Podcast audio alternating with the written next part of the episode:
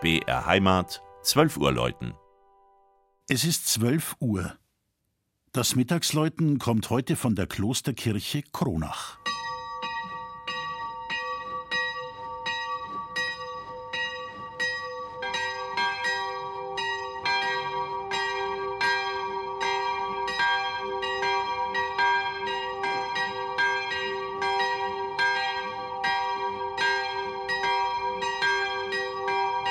In der schönen Stadt Kronach am Fuß des Frankenwaldes sollte heuer ein besonderer Geburtstag gefeiert werden. Seit 100 Jahren nämlich lebt und wirkt dort die kleine Gemeinschaft des weltweit präsenten Ordens der Oblatenmissionare.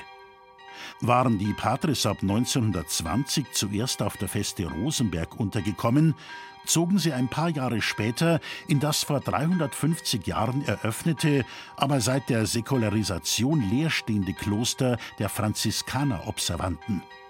Die Kirche, um 1670 erbaut und dem heiligen Petrus von Alcantara geweiht, war und ist eng mit dem Kloster St. Heinrich verbunden, benannt nach seinem Patron, dem heiligen Kaiser Heinrich von Bamberg.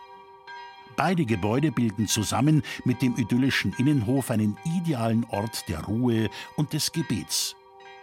Die alten Mauern beherbergen beachtenswerte sakrale Schätze, wie etwa eine Statue der schmerzhaften Mutter Gottes, die wohl aus der Werkstatt von Tillmann Riemenschneider stammt.